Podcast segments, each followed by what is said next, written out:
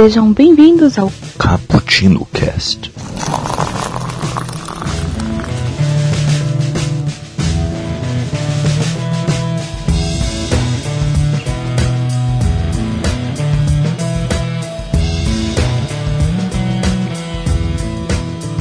Bom dia para você que está tomando um cafezinho ou para você que está tomando à tarde, não importa. Para você que já tomou um café.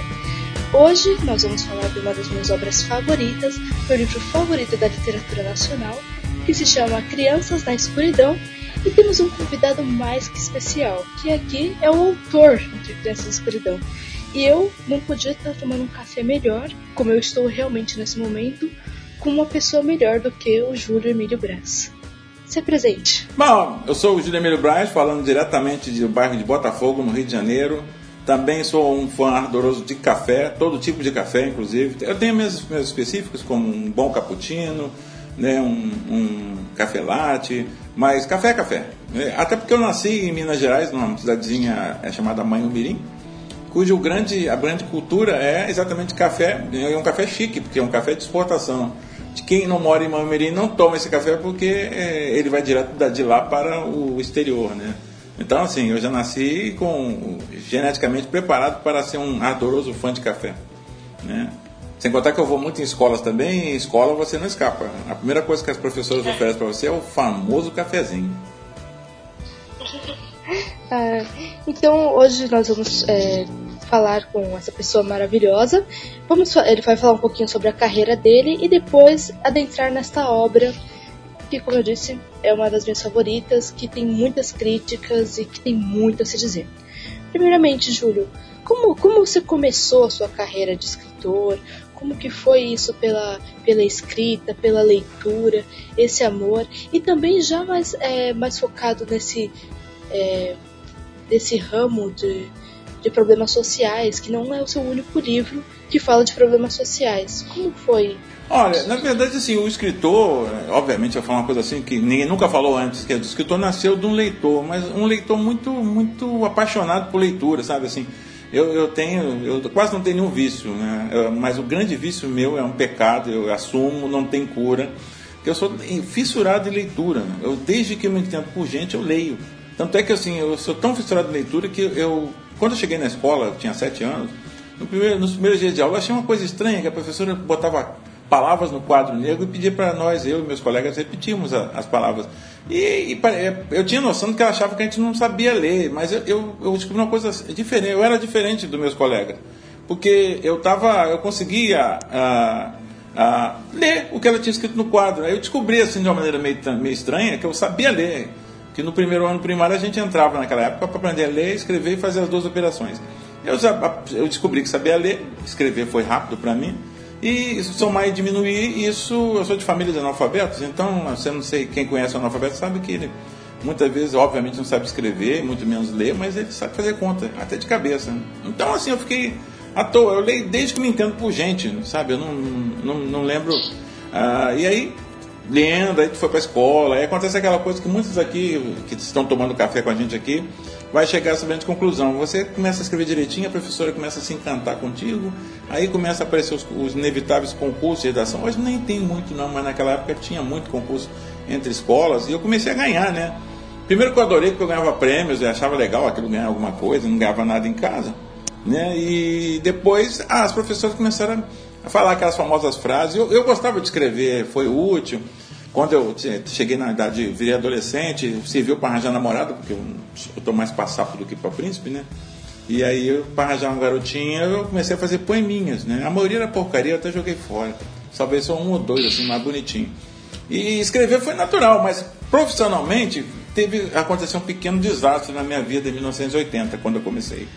Porque eu era técnico em contabilidade, na época eu era gerente de uma retífica, aqui num bairro de subúrbio chamado é, Honório Gurgel, e eu perdi o emprego. E fiquei desempregado e para piorar um pouquinho, né? Tempos antes, o meu pai tinha ido embora de casa e eu virei, como eu sou mais velho, eu virei o homem da casa. E aí eu não podia me dar o luxo de ficar desempregado. Como não aparecia emprego nas minhas profissões, um amigo do meu irmão, meu irmão vivia falando que eu escrevia bem, sabe? Então ele falou com esse amigo dele, e na editora onde ele trabalhava aqui no Rio, a editora VEC, a editora VEC tava, tinha um monte de revistas de histórias em quadrinhos de terror, só que fizeram aquela coisa do brasileiro, né? Eles arranjaram 31 desenhistas e esqueceram do principal, que é o cara que escreve as histórias para desenhista ilustrar. E aí eu fui lá, né? Falar, ah, vai lá, já que você escreve. Aí eu também gostava de quadrinhos. E eu, eu né, sabe aquela coisa de, de, adolescente? Eu criei um monte de personagens de quadrinhos, tinha umas pastas. Aí datilografei tudo e vou lá mostrar pro homem, né? Aí fui, menti pro cara. Né? Porque o cara vira que faz. Você está desempregado há sete meses, o cara pergunta se você tá, tem experiência, você sabe o que eu falei, né? Tenho. Tinha nada. Nunca tinha escrito nada para ninguém, muito menos roteiro de quadrinho. Aí o, o cara é, viu, acho que ele percebeu, eu, eu minto, não sei se eu minto bem assim, olho no olho, no papel acho que eu minto melhor. E aí é, ele me ensinou, olha, mas de qualquer forma é assim, assim, assim, oh, beleza, obrigado.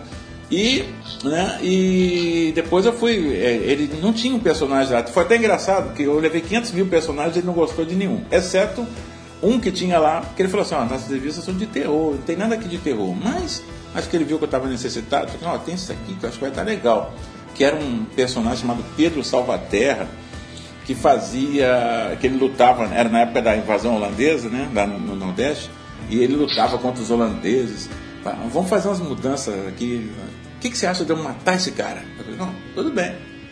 Mas matar para quê? Não é terror? Assim, aí ele volta como um morto-vivo e vai combater os holandeses para se vingar dos caras que mataram. Então, eu falei, pô, mas é, é, até que não tá mal não. O cara era, o nome dele é Ota Barros, ele tá vivo ainda, ele é muito doido, viu? E aí eu falei, bom, mas temos que mudar Pedro Salvaterra para personagem de terror, não vai dar certo, né? Então, que nome vai botar? Aí eu falei, pô, bota aí Jesuíno Boa Morte. Aí ficou legal isso aí. Aí eu fui para, eu fiz o roteiro, levei para ele, ele arranjou um desenhista fantástico que até hoje eu não conheço pessoalmente, chamado Zenival Ferraz, que é um cara lá de Recife. E ah, publicou, fiquei feliz. Só que assim, a revista tinha, chamava Espectro, e tinha no final dela uma pesquisa de os leitores e, e bombou a, a, a, história em quadrinho e falou, ó, oh, temos que fazer uma série. Aí eu fiz uma série, foi o primeiro trabalho que eu fiz profissionalmente foi essa história em quadrinhos, essa série chamada Jesuíno Bom Morte, né, na revista Espectro da editora Vec. Mas eu achava assim, ó, é um bico, eu vou ganhar um dinheirinho, daqui a pouco eu volto para minha profissão normal de técnica em contabilidade, vou continuar minha faculdade de história, que eu também sou professor de história. Só que assim, uma coisa puxa a outra, ele foi pedindo mais histórias, aí depois eu conheci um camarada que fazia pocket books, livro de books Bang Bang, ele me apresentou na editora chamada Monte Rei, aí eu fiz também Bang Bang, Nesse meio tempo eu conheci um cara que fazia quadrinhos para a Europa, ele me pediu para fazer umas histórias. Eu fiz umas histórias bem bacanas, inclusive para álbuns de quadrinhos. E aí, numa dessas, fui na, na, televisão aqui, na TV educativa, tinha um programa, ainda tem, chamado Sem Censura, para falar dos quadrinhos que eu fazia, um dos trabalhos que eu fiz, chamado Tambatajá. E aí, alguém, olha só que doido, alguém na Globo me viu, né, na Globo, e achou que eu era muito engraçado e aí me chamou para fazer um teste para escrever sketch de humor para programas Trapalhões. Aí eu fui lá, primeiro demorei para acreditar que era da Globo mesmo. Né? Alguém liga para sua cara e fala que é da TV Globo, tu tá doido. eu sou um Mickey, né? Ah, eu falei, não, pode falar que é do hospício. É, olha só que doido que eu era. Acho que eu passei no teste ali, viu? E aí eu fui lá, fiz uma entrevista, escrevi durante um ano e um mês para os Trapalhões. Né? No meio, meio do caminho fiz uma coisa maluca ainda, que é escrever novela para uma o canal 3 de Assunção, no Paraguai. É mônio. Né? E finalmente eu acalmei e fui escrever literatura infantil juvenil. Né? E adoro, porque, é, por exemplo, Bang Bang era legal, mas, puxa, eu fiz 400, 400 e poucos livros. Né? E aí o que acontece? Chega uma hora que você se cansa de ficar matando um índio americano, entrando em salão com os cowboys. E aí eu queria fazer uma coisa bem brasileira. Ah, ir para literatura infantil juvenil foi essa possibilidade de fazer uma literatura tipicamente brasileira, falando de coisas do meu Brasil. Eu, eu, eu vou parecer um cara super é, antiquado aqui, mas eu, eu gosto do país onde eu, eu vivo. Não é, não é um, é um país maravilhoso, sabe? Eu viajo muito, a gente vê vários aspectos do Brasil.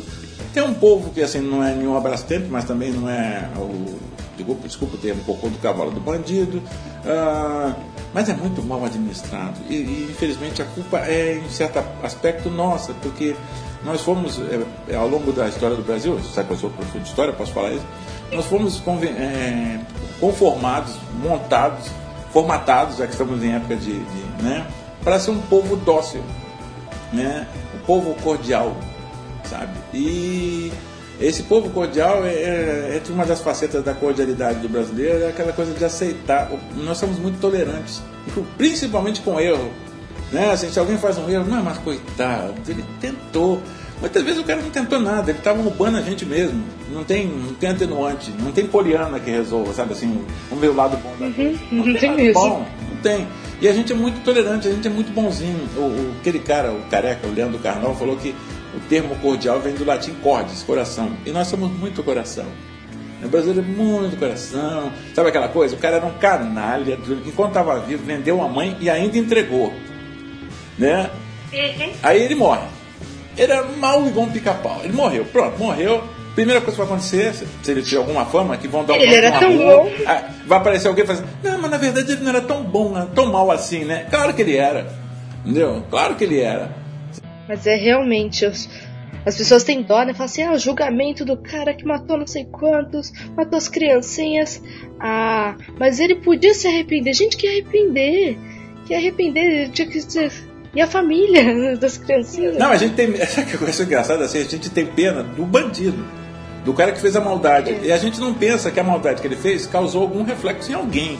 A família, por exemplo, seu, seu, eu vou usar uma historinha, já que eu sou escritor, vou contar uma historinha. Seu pai é, é motorista de táxi, coitado, trabalha que nem um condenado para pagar diário, não sei o quê. Aí entra um bandido no táxi, rouba o coitado, que já é um prejuízo desgraçado, mas não se contenta em roubar o cara. Dá um tiro nele e mata o cara. Vai aparecer, te garanto, depois de algum tempo, o advogado esperto do bandido vai contar uma história muito triste sobre desigualdade social e blá blá blá. E aí vai aparecer um monte de gente com pena desse cara e vai esquecer que esse taxista que foi morto tem uma mulher, tem filho, tem pai, tem mãe, tem tio, tem primo. Tem um monte de gente que está chorando muito mais, sabe? Então, assim, a gente. né, Esse aspecto do brasileiro faz, em última análise, a nossa desgraça, parte dela é culpa nossa mesmo. Né? É, a gente se, se fica muito comovido com, com pouco, né?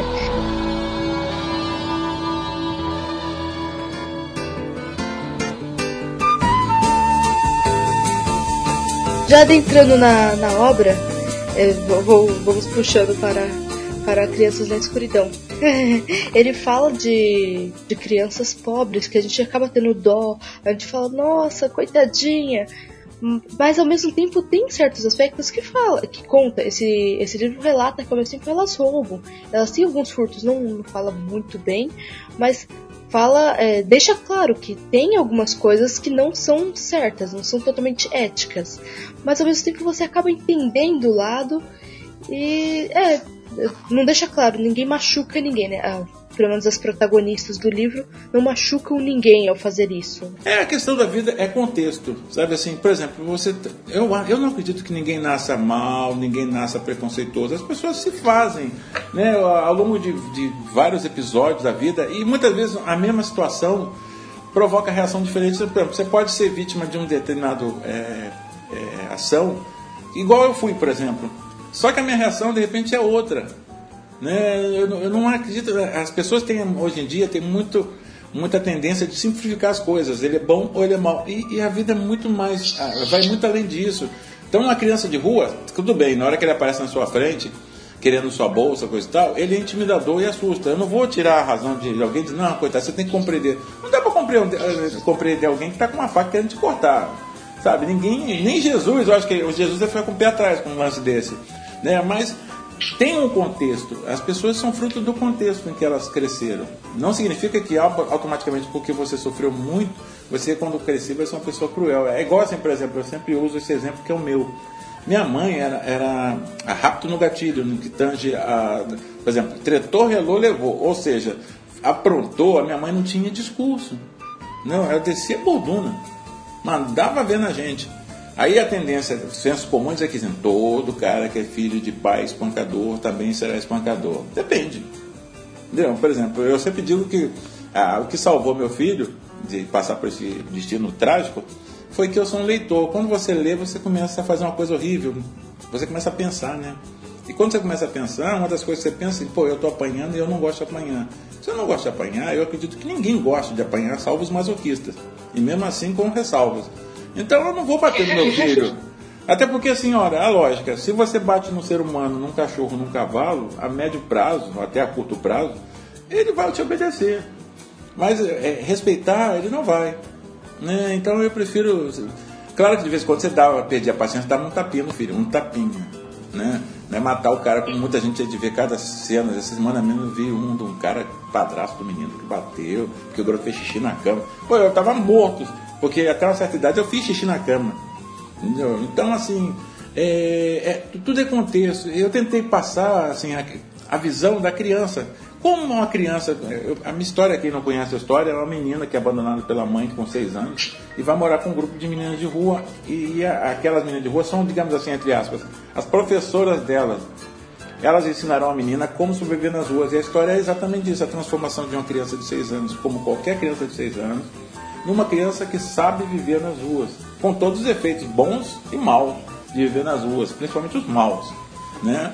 E para que quem não fosse criança de rua, não conhecesse, não tivesse nenhuma relação com ela, não que aceitasse, mas compreendesse em que contexto alguém se torna, muitas vezes, aquele bandido que está na sua frente. Né? Não estou pedindo para perdoar, porque realmente tem certas situações que é imperdoável, não dá. O cara matou seu pai, tu vai, não, tudo bem. Ah, tem muita gente que consegue fazer isso, e olha, eu, eu confesso a você que eu fico encantado, porque esse é, na acepção da palavra, um ser humano incrível. Porque, na verdade, a maioria dos seres humanos, o ser humano médio, ele não tem. A, a, talvez a, com o tempo ele perdoe, mas a, a curto prazo não perdoa, sabe? Toda, a gente vê aqui, eu moro num bairro onde agora tem muito, muita criança de rua e alguns fazem coisas não muito certas.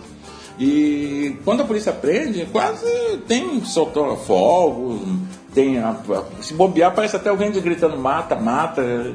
Então assim, esse é humano. É, esse é humano, não é o humano que a gente gostaria de mostrar para os outros, mas é humano. É, e aí eu, eu tentei, modestamente, com meu livro, mostrar isso. Como, como é que alguém vira uma criança de rua? Porque não, ninguém nasce mal, sabe?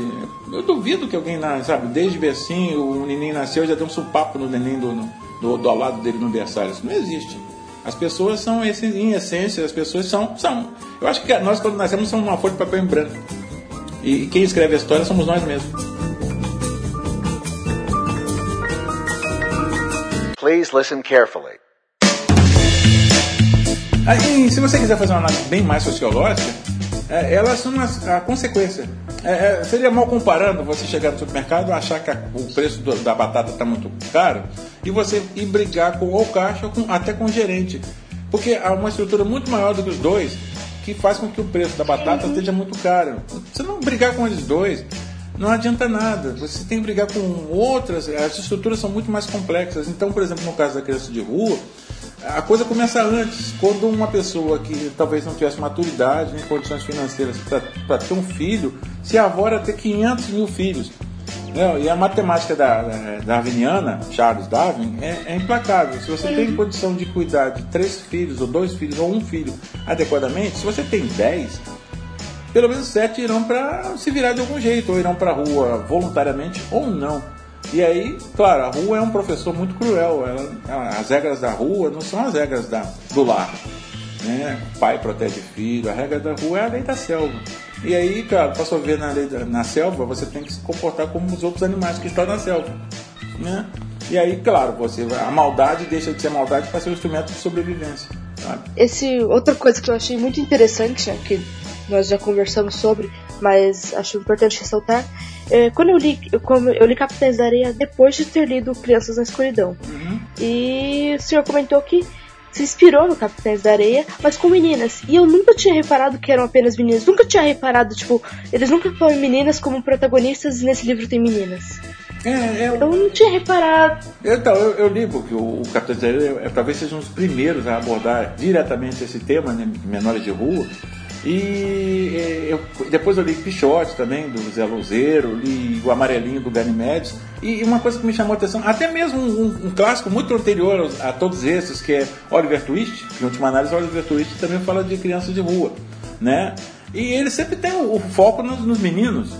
Não, e aí você anda nas ruas, você, claro, você vê muito mais os meninos que as meninas, mas tem muita menina, né? E assim, por, aí eu ficava me perguntando por que, que as meninas não tem ninguém nunca escreveu sobre as meninas? É porque primeiro as meninas são até certo ponto, entre aspas, invisíveis. Né? O menino ele vem para violência mesmo, faca, caco de garrafa. As meninas são mais aquela coisa, por exemplo, entrar numa loja é, surrupiar um pacote de biscoito. Uma, é, é, diferente, é o tipo de, de violência que, e de transgressão que elas praticam. Né? E outra coisa, elas também sofrem muito com a questão, principalmente da violência sexual. Então, assim, pô, tem que dar um, um foco nesse aspecto que eu acho muito interessante das meninas.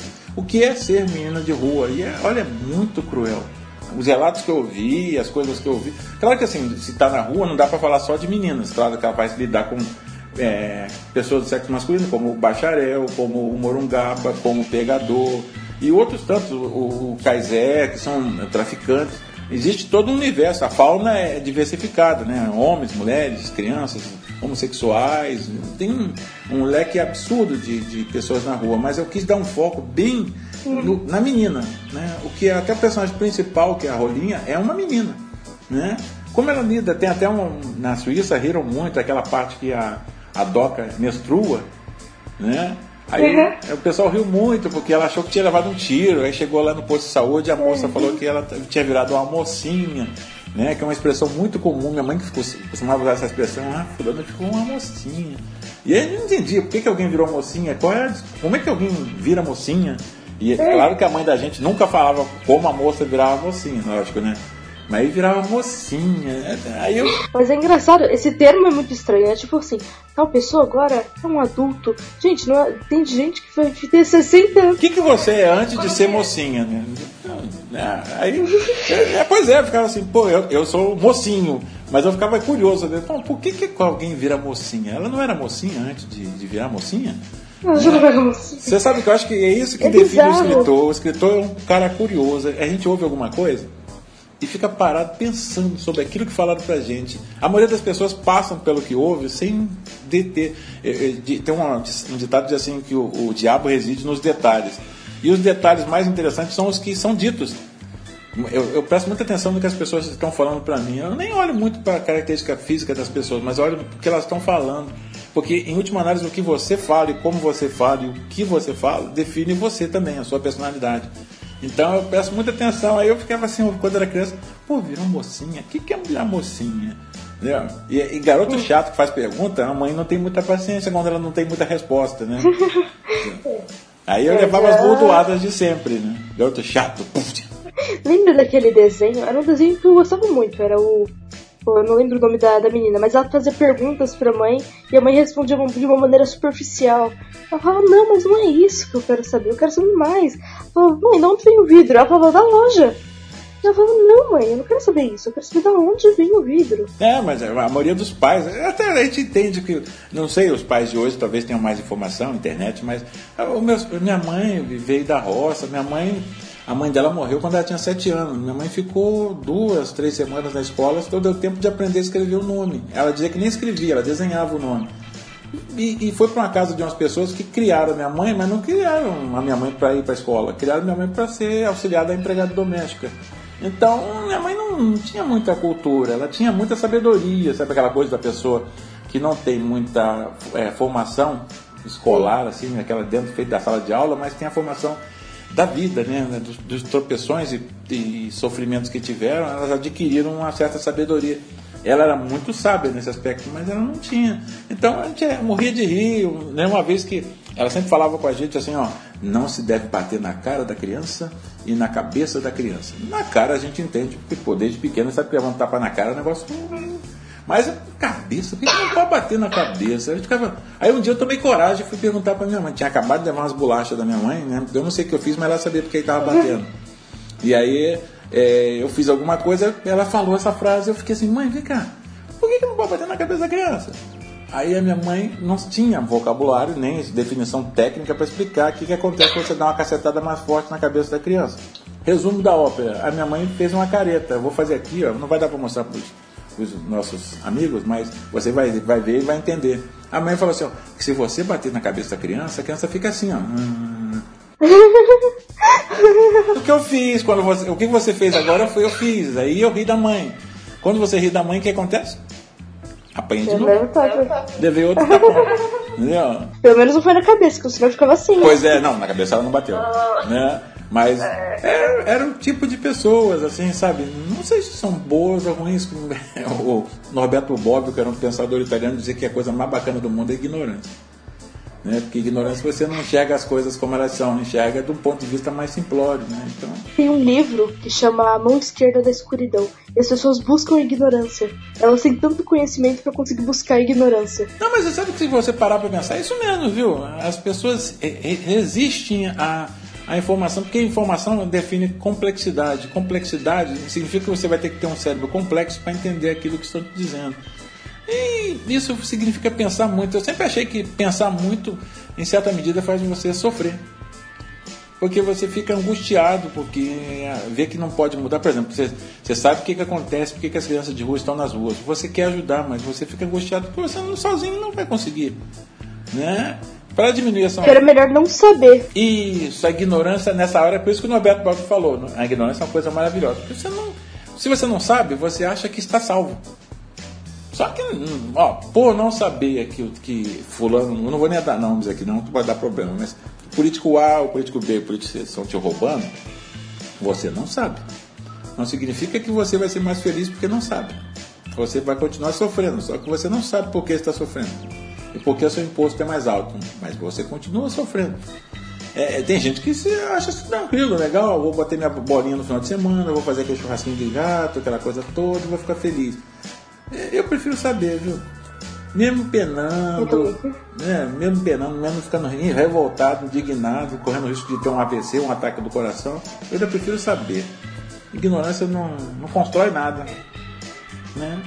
Mantém o que está. Todo mundo quer que o povo continue ignorante, porque ignorante ele não vai questionar porcaria nenhuma, vai ficar é, entusiasmado com futebol, vai ver show dos famosos do Faustão, vai ver. Vai ter essas coisas que. que música sertaneja. Música sertaneja. Aliás, é outro, outra, outras duas palavras que me, até hoje eu estou esperando alguém me dar uma explicação lógica e. Sertanejo universitário. Exato! O que, que é um sertanejo universitário? Ele fez universidade para ser sertanejo? Ele nunca. Ele nunca foi para a universidade. Se foi, ela é muito ruim. Me diz o nome para eu não pisar lá. Me diz o nome dessa universidade que eu não quero ir lá. Sertanejo universitário Alguém me disse que era porque eles no início eles faziam shows na universidade. Entendeu? Shows? Será que. Que não seja na minha. Não. Eu fiquei pensando que universidade, porque eu passei pela universidade nunca vi um show de sertanejo. Eu vi até MPB, música clássica, mas show de sertanejo. Só se foi lá, lá nos cafundós mesmo, não, onde sem, sem demérito da palavra cafundó. Engraçado é que aqui perto de casa às vezes tem pessoal que fica ouvindo essas músicas. O sertanejo ainda é melhor do que, do que o funk, que piora tudo. Mas assim, é uma, uma música, tem a melodia e tal, só que são quatro minutos falando nada. Falando nada, absolutamente nada. Ele falou que ele foi chifrado ou que ele chifrou, porque é sempre isso. É, é sempre isso. É sofrência. Aliás, olha, a, e que, que, assim, tá, e daí? O que, que tem de comum entre o pagode e o sertanejo? É, todos eles são música de sofrência, música de corno.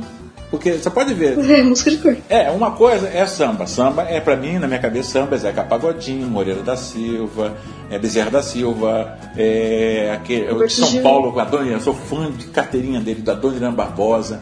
Porque, é, é, sabe, não tem. Até quando o cara fala de sofrimento, ele fala de uma maneira lúdica, gostosa, nem aquela coisa, ai meu Deus, o cabelo está em cima da cama e eu não vou nunca mais lembrar. Isso dói no nervo, sabe? Tudo bem a respeito, quem gosta, porque gosta a gente não discute, até lamenta, mas não discute. Né? Uhum. Mas, né, eu acho assim, a música brasileira tem. Olha, tu pega umas letras dá vontade de pagar o ingresso e voltar para entrar de novo, porque é, é, são de uma singeleza, são gostosas. Agora, você falou de funk. Uh, funk axé music. Eu não sou, não tenho nada contra a música, eu tenho contra a letra. Entendeu? Porque não tem letra. Ah, aquilo, não tem. Não tem letra. Aquilo ali, é, eu lembro assim, parece aquele fiapo de roteiro que havia nos filmes pornôs antigamente. A ideia era mostrar todo mundo transando. O roteiro qualquer historinha michuruca só para dizer que é um filme. É a mesma coisa esses funks, essas, essas é, é, essas músicas é, de axé music. A letra não tem nada, não diz Zé com Mané, tudo igual. E isso me incomoda. Eu, eu, gosto muito de letras. Você pega uma letra do Vinícius Moraes, uma letra até de caras mais. Eu não vou só falar, ah, ele é saudosista. Pô, você pega uma letra da, daquele cara, como é que é? Chorão. É, pega uma letra do Renato Russo. Pô, é, é incrível. Cazuza, que não é. E tantas outras, né? Tipo o Caetano Veloso, o Deixa eu lembrar, qual era que tava na cabeça? Cazuza. Cazuza, gente, ele escreve. Ele escreve. É, às vezes você ouve uma, certas músicas dele e você fala, gente, ele pensa no futuro. A pessoa tá pensando fora da caixa, né? Tipo, vai, vai pensando em tudo. É, o Clube da Esquina, né? O pessoal do, do, do Milton Nascimento. Nossa, cada letra Sabe? Porque para mim a música é letra. Eu sou, eu sou escritor, então eu, eu, fico fissurado na letra. E hoje carece de letra. Tem algumas que são até engraçadas. Outro dia eu fui na escola, as crianças estavam dançando, tem umas loucas lá. E é uma música, é, chama, é, é o Gás, eu acho. Entendeu? Aí aqui, ó, a, a abertura é fantástica. O cara fez percussão com os bujões de gás, botijões de gás. Mas a letra em si não é letra. Não, desculpa, o cara falou que o, o caminhão entrou na, na, na favela, sei lá onde ele está e fazendo barulho, o cara grita o gás. É só isso. Acabou a letra. Então, fala sério, né? Oh, sabe? É, se fosse só a música, eu até que deixava, liberava na boa, mas aquela letra de. É um ataque a, a, um mínimo de inteligência que a gente espera de um compositor. Desculpa. Como diz meu pai, é, uma, é um atentado à inteligência, né? É, você pega, por exemplo, os caras do Racionais. É um rap bacana, porque tem consciência, tem, as letras são muito tocantes, fantásticas. Quer dizer, não, não tô falando mal da música em si, mas, por exemplo, o, rap, o rap dos Racionais, o MC da mesmo, tem um outro que meu filho. Eu não gosto muito do rap, mas a letra. É, então. É, Rashid, não sei. Eu, eu, eu ouço só os nomes deles, mas assim, eu não. Eu gosto da letra, mas eu não gosto do rap. Eu não gosto, tipo de ouvir, assim. Eu, eu acho que tem muita preguiça, sabe? É, de criar uma música. Por exemplo, o funk, se você prestar atenção, né, funk, por exemplo, carioca, a batida é sempre a mesma. Sabe? Parece que o cara compra o playback na padaria e só enfia uma letra. Acabou. Não, e, e você. Uma letra que nem letra. É, e olha que letra, né? Sabe o problema? É, tu pega os raps americanos, eles elaboram um pouco mais as batidas, coisa e tal. Quer dizer, não que seja tão, tão bom assim, não, porque basta você ver a tradução da letra que você diz que é isso. Entendeu? Mas. Não, mas tem um que é sensacional, desculpa. Eu tenho, eu tenho um rap que eu acho muito bom. Que ele fala. Ele, gente, eu acho sensacional que ele vai falando da. Ele chama. Ele fala das roupas do brechó. Mas eu acho sensacional o jeito que ele fala. Que ele fala que, tipo, que vai comprar as roupas do brechó, que não vai pagar caro nelas e não tem sentido nisso. É uma crítica eu social. Eu acho isso sensacional. É, a ostentação, as pessoas que gastam mais do que podem. Eu achei sensacional por causa disso, porque tem uma crítica. Não, você vê, como é que alguém vai. Eu, eu, entendo, se você tem dinheiro, não tem nada a ver com o seu dinheiro, mas em princípio, como é que alguém vai meter a mão no bolso e tirar 6 mil reais pra comprar uma bendita de uma bolsa Gucci? Tu tá doido?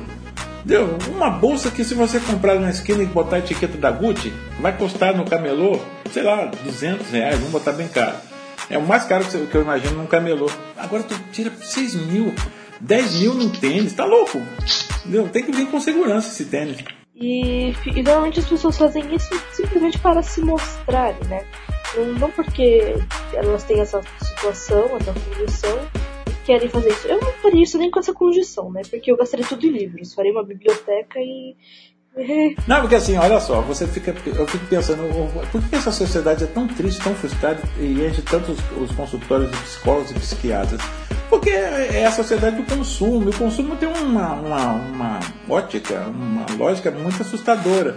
Que é assim, ó, você fica um desesperado querendo comprar aquele tênis maravilhoso que custa horrores. Aí você junta o dinheiro, comprou. Você fica frustrado. Já comprou, aí tu vai querer um outro de repente, o mesmo modelo, só com uma corzinha diferente, é um pouco mais caro. O próximo sonho de consumo é aquele, não é mais aquele que está no teu pé. Sabe? Então, assim, é uma sociedade da, da frustração. Porque no momento que você consegue aquilo que você tanto queria, você já não quer e quer outro. Né? É uma insatisfação burra até. Né? Então, gente... Tem um quadrinho, desculpa, desculpa me interromper. É um quadrinho, ele é nacional, eu não lembro o nome do, do escritor, mas o nome dele é Armandinho, é o menininho do cabelo azul. Gente, e ele tem umas críticas sensacionais. Eu, eu sou. É, eu tenho que lembrar o nome do autor, gente. Eu, eu lembrava. Mas eu, eu sou fã do cara. O cara, tipo, ele escreve umas críticas em três tirinhas. Ele escreve uma crítica que tem gente que não consegue escrever em 500 páginas. E tem uma que é sensacional, que ele, o menininho tá andando na rua e ele olha para os amiguinhos e fala assim: ele fala, não, pra mãe, pros amiguinhos, ele fala, eu tenho vergonha de, de olhar pros meu tênis, meu, pro meu sapato quando eu ando na rua. Fala, por quê? Porque você quer um novo? Ele fala, não, porque tem criança que não tem sapato. Eu tenho. É, mas é, mas é a lógica. A, a sociedade de consumo não quer que você faça essa reflexão. A sociedade quer que você, obviamente, consuma. Né? Aí você fica vendo é, as pessoas, eu acho até as pessoas extremamente infelizes. Né? Eu não sei se eu estou fazendo comparação e a gente tem a tendência assim, de sempre dizer que a nossa infância foi melhor, né? Mas é, era a infância da imaginação, que não tinha muita grana, a gente, a gente inventava a partir do que tinha à mão. Né? Bola de meia feita com meia velha. Uh, a gente, eu esperava chover para ficar o terreno lamacento para fazer aquela pista de corrida e fazer carrinhos é, com caixa de fósforo, sabe?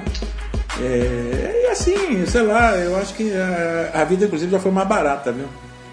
Né? Hoje está muito, tudo é caro. É, então. Né? Vamos fazer o quê? Eu acho que acostumar as crianças com coisas caras é errado, porque criança não tem ideia. Criança, você dá uma bala pra ela, ou dá um carrinho de 100 reais e ela acha do mesmo jeito. Ela, ela age da mesma forma. É um presente. É, é dar alguma coisa para ela. Ela fica encantada da mesma maneira. Mas se você encanta ela com coisas muito caras, ela não sabe mais se encantar com simples. É igual quando eu vou nas escolas, quando chega assim aquelas turmas menores de terceiro, segundo, até mais menorzinhas, né? Eles te dão um presente, assim, de vez em quando tu tá autografando o livro ali, vem um garotinho, me te dá uma bala. Aí tu, tu fica, pô, obrigado. Né? Porque para ele aquela bala é um negócio descomunal.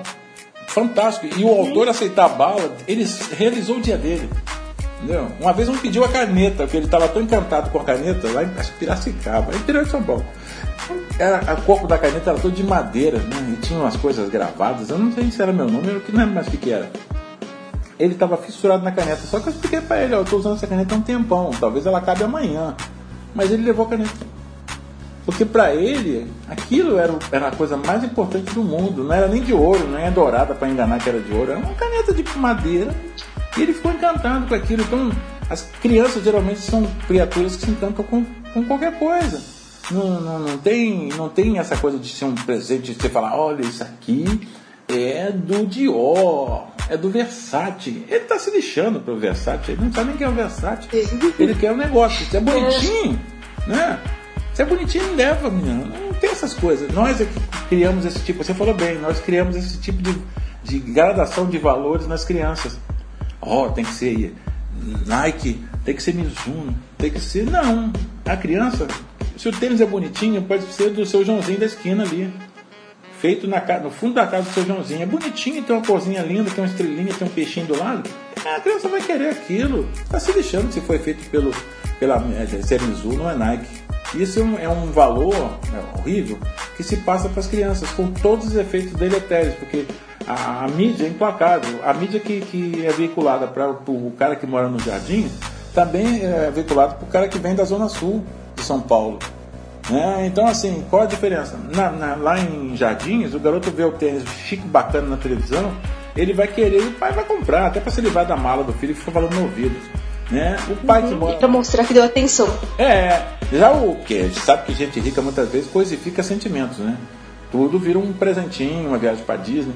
Aí o cara que tá lá em Jardim Ângela, que achou o tênis também fantástico, vai virar pro pai dele pedir o mesmo tênis para falar: não tem. Aí nessa hora, muitas vezes, as cabeças mais fracas ou sem muita orientação acabam descambando para alguma maneira de conseguir o tênis por vias transversas. Essa é uma das razões, na minha opinião, que leva as crianças a, muitas vezes a transgredir de alguma maneira né? a possibilidade de ter aquilo que o outro tem com mais facilidade. E também vem da falta de conhecimento, né? Porque como você começa a ter mais conhecimento, você percebe que tudo isso é tão, tão superficial, mas é tão, tão, tão transitório, né? A própria vida é transitória. É, é absurdo, mas eu conheci. É, e não, é só, não são só crianças, não são pessoas que não têm acesso ao conhecimento. Tem pessoas que ignoram o conhecimento. Elas têm o conhecimento na mão delas e elas queimam. Elas fazem que nem Fahrenheit 451. Elas pegam os livros e queimam.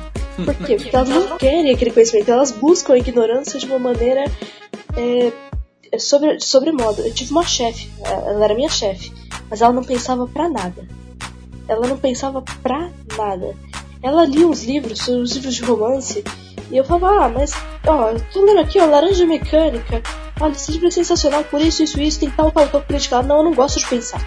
Eu não gosto de livro que me faz pensar. Aí, às, às vezes eu não me segurava e soltava umas, né? Porque você não sabe mesmo, né? Ah. Não, é igual uma amiga minha que não, não vai, falou que não, não vai pra, pra, pra, pra Paris, é tudo, tudo de bom, né? Não, não vou para Paris, pra Londres, não vou pra Europa, não dá pra comprar coisa. Ela prefere ir pra Miami.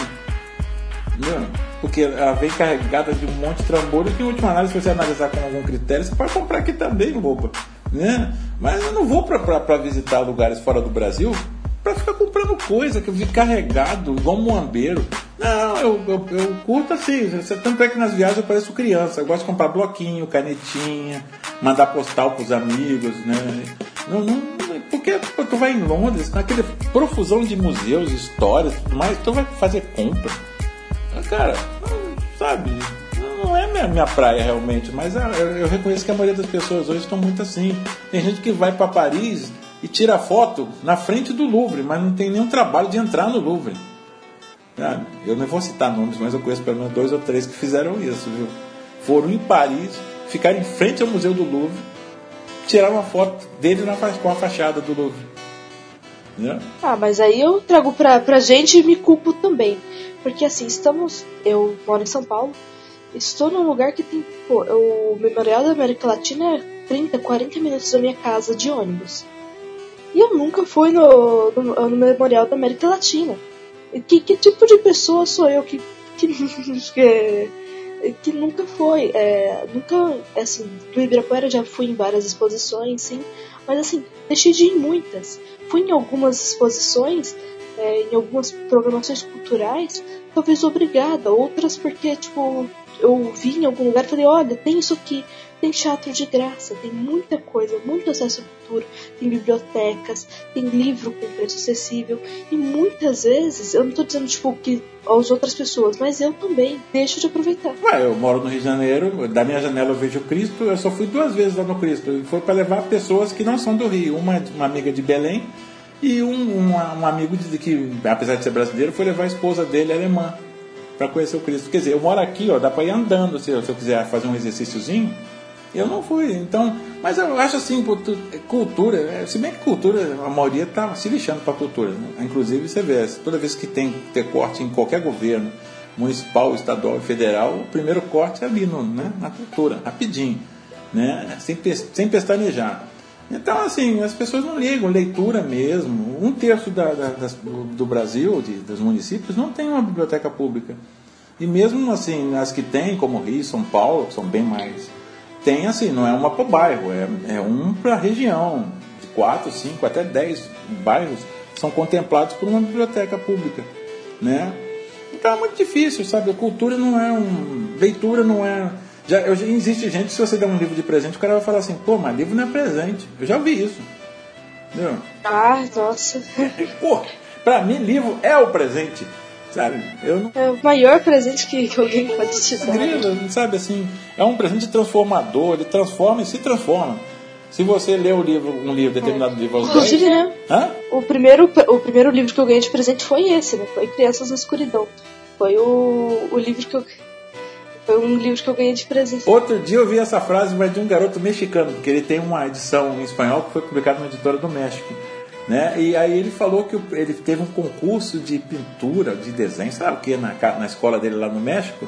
E o primeiro livro que ele ganhou foi em, lá não chama Criança Escuridão, chama em Lá Oscuridade. Né? E ele, ele, ele, ficou tão fissurado no livro que ele mandou, ele passou um tempo, agora está com 20 e tantos anos. Ele, ele viu, me encontrou no o meu perfil no Facebook, fez, mandou uma mensagem, se tornou meu amigo para falar isso. Né? Então, assim, é, é uma coisa fantástica. Quando você ouve isso, você que é o autor, o cara que escreveu o livro, pô, é, como diz a propaganda do cartão, não tem preço. Sabe? É sinal que você ficou nas. Na, na... Porque o livro, assim, ó, ele, ele em princípio é uma boa estrutura física, né? Papel, impresso tipograficamente, lá. Mas quando a pessoa lê e a pessoa de tal maneira gosta daquele livro, aquilo é colocado na biblioteca é, mental da pessoa, né? Sabe? E aí o papel pode até sumir, mas está aqui, ó está aqui dentro.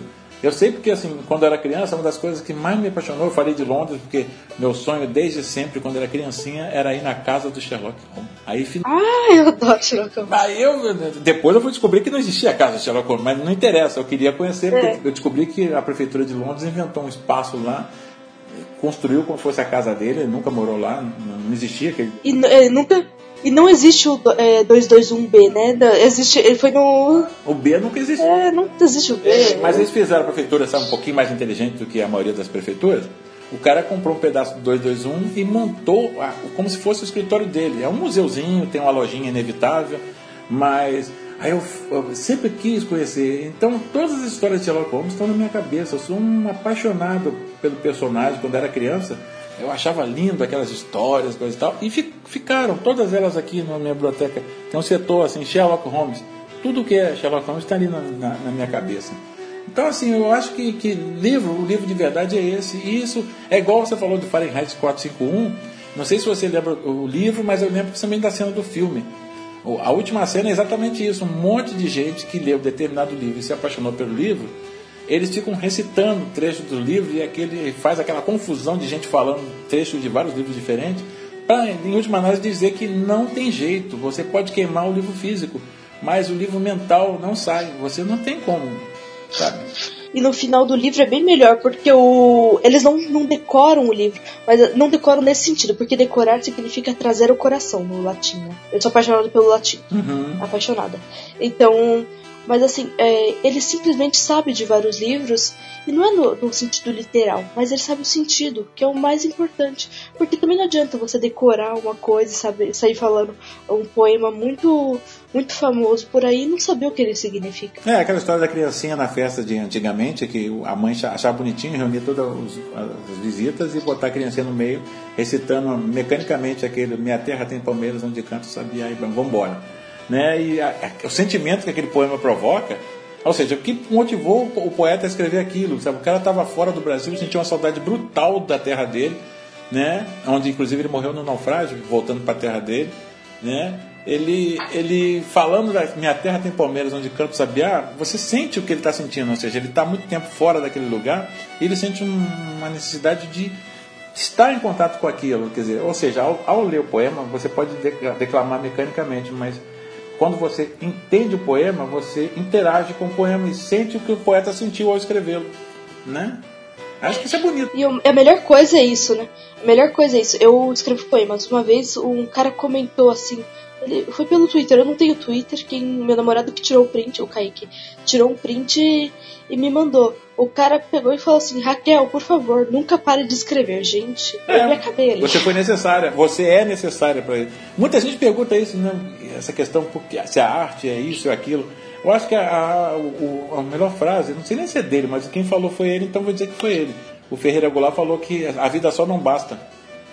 Entendeu? Só viver, acordar, escovar os dentes, tomar um café, ir para o trabalho, voltar do trabalho, ligar a televisão, né? Isso não basta para o ser humano. Né? Ele precisa de, de mais do que isso. E um mais do que isso é, entre outras coisas, a arte. Um poema, um, um sei lá, um, um gibi, qualquer tipo de arte que vai colocar é, é, coisas naquele queijo suíço que é a vida do ser humano, né? Então, não sei, mudar, todo mundo pergunta se o Mário Quintana falava que o livro não muda o mundo, o que muda o mundo são as pessoas, mas a pessoa tem que ser mudada e para mudar as pessoas é a arte que muda as pessoas, né? A arte que lembra que nós somos humanos, né? A arte não é feita por uma máquina, a arte é feita por um ser humano, uma pessoa que pensa, que sofre, que experimenta, que às vezes ilude, né? Porque tem gente, uma das coisas mais engraçadas é que certos livros o, o, o, o cara pensa, todo mundo tem a tendência de achar que aquela história é real. Eu sempre digo que essa história de baseada em fatos reais é uma bobagem, porque não existe nada baseado em fatos em reais. Tudo é baseado em algum fato real, maior ou menor escala, mas é. Então, assim, as pessoas têm a tendência de achar que é real o que estão lendo. E, e para um autor, quando o cara confunde, eu tenho um livro, meu best-seller, ele fala, do, conta a história de um garoto que tem AIDS. E como eu escrevi em, em, primeira pessoa, parece que é o cara contando o que aconteceu com ele, muita gente durante muito tempo achou que eu era um portador, né? É, não, quando eu ia nas escolas era até hilário, porque eu sou gordinho, aí chegava desse tamanhão assim, o garotado ficava olhando, uma vez um, um lá no sul, acho que em Santa Catarina, ele virou e falou pro outro, assim, bem baixinho, quando eu tava indo pro palco eu acho que a doença ainda não se manifestou, né? eu, eu achei que tive que rir, porque. é, AIDS não é brincadeira, mas o comentário foi tão hilário que eu tinha que rir. É, então, assim. O, o, meu livro favorito ele é, é dado como vilão. Enquanto o autor não era o vilão. Eu, eu já escrevi poemas em primeira pessoa que não eram sobre mim, eram sobre outras pessoas. Era sobre outra realidade, e mesmo assim Você escreve em primeira pessoa porque você pega e você leva para si. Não é porque tá escrito como se fosse você, que é, é você porque você sentiu por ela. A minha, minha profissão é a melhor profissão do mundo, porque é, além de me dar dinheiro, como sou profissional, ela me dá muito prazer, sabe? Né? Ela é, é assim, saber que você está interagindo com outras pessoas é gostoso demais, sabe? Talvez hoje nesse mundo que todo mundo é medido pelo sucesso, pela quantidade de dinheiro que tem na conta bancária, eu seja um fracasso, né?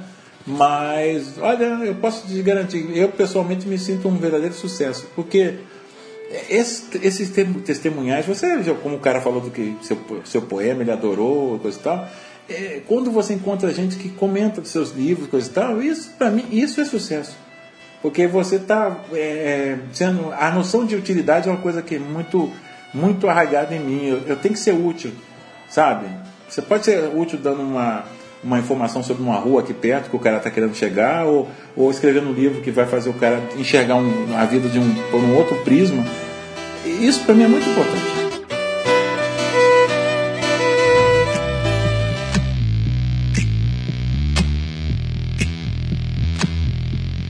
E esse foi o nosso expresso do dia com essa pessoa muito especial. Estou muito feliz de ter conversado com, com ele sobre essa obra.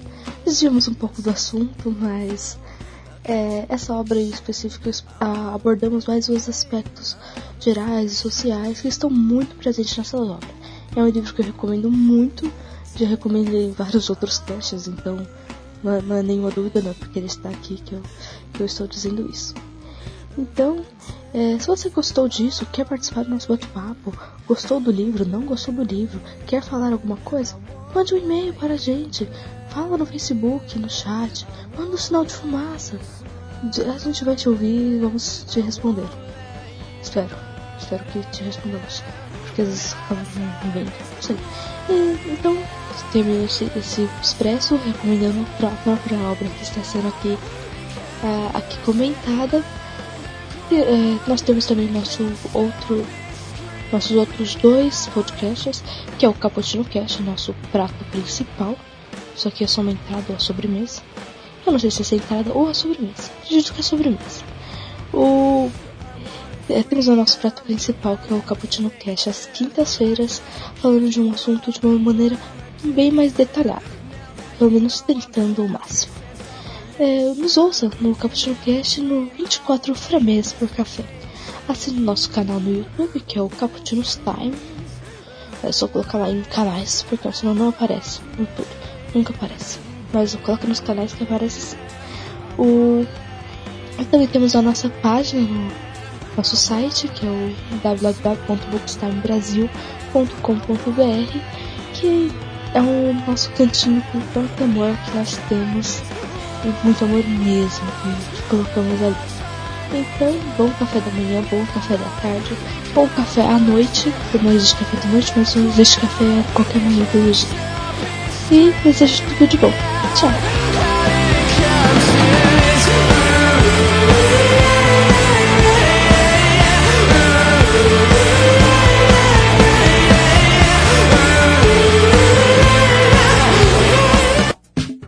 Tenta desligar a câmera que gasta menos internet, aí não tem tanta travação. Não trava tanto. Tenta, é, tente desligar a webcam que gasta menos internet. Estou, estou te ouvindo. Só que está cortando. Isso, a, a conexão melhora. Ela voltou? Como assim? Sim, sim, sim. É, tá salvo. Então deixa ele, volta e começa a gravar outro áudio. Esse tá salvo, deixa ele bonitinho. Ué, mas é só pra. O, tem que apertar uma bolinha vermelha que é pra gravar de novo. Não, não, tem que voltar. É, tem o voltar no celular? Aperta o voltar. Não, não. É, parou, volta. Volta que agora você tá na gravação. É. Isso, tem que, é, tem que voltar, mas assim, tem que estar tá no tudo zerinho. para começar a gravar de novo. Se tem algum número, quer dizer que é uma gravação. Oi? Eu não sei. Realmente não sei também. Não, ah, pra tirar esse som é que tem que voltar. Ah, sua esposa tá aí? É, é que eu tô meio enrolada aqui. Ai, O som tá ruim. Não, não mas é, não, não tá gravando. Se tá tocando a gravação, não tá gravando. Então, mas é que tem que tirar. É, volta. Tem voltar no celular? O botão que volta. Tu sempre volta. Tem um botão que sempre volta tudo. Ou fecha. É, tenta fechar o gravador e abrir de novo. Não, ele não tá gravando. Ele tá mostrando o tempo. Ele tá mostrando. Desculpa. Travou. Sim, porque essa gravação é nova. Mas tem que voltar tudo. Volta tudo. Fecha. Uh, se, se, de preferência, fecha o aplicativo. Se tá salvo. Tomara que esteja salvo. Não, mas é que ele tá tocando porque foi gravado. É, me mostra. Espera, uh, liga a câmera e me mostra tudo que tá no seu celular. Que aí eu, talvez eu consiga. Talvez eu consiga entender melhor. É que assim é. Isso, tá bom. Deixa eu dar uma olhada. Deixa eu ver de pertinho. Tá play. Uh, aqui tem um concluído. Coloca concluído, porque essa gravação tá concluída. Isso aí ele só tá mostrando. Deixa eu ver. Deixa eu ver agora. Isso, salvar a gravação. Agora salva a gravação. Agora vamos começar outra. Isso, agora pode começar de novo, agora vai ser outra gravação. Isso, 7 de janeiro e embora. Pronto, tá certo. Ai meu Deus. Nada como ser ignorante tecnológico. Você pode passar isso na íntegra, o pessoal vai morrer de rir, viu?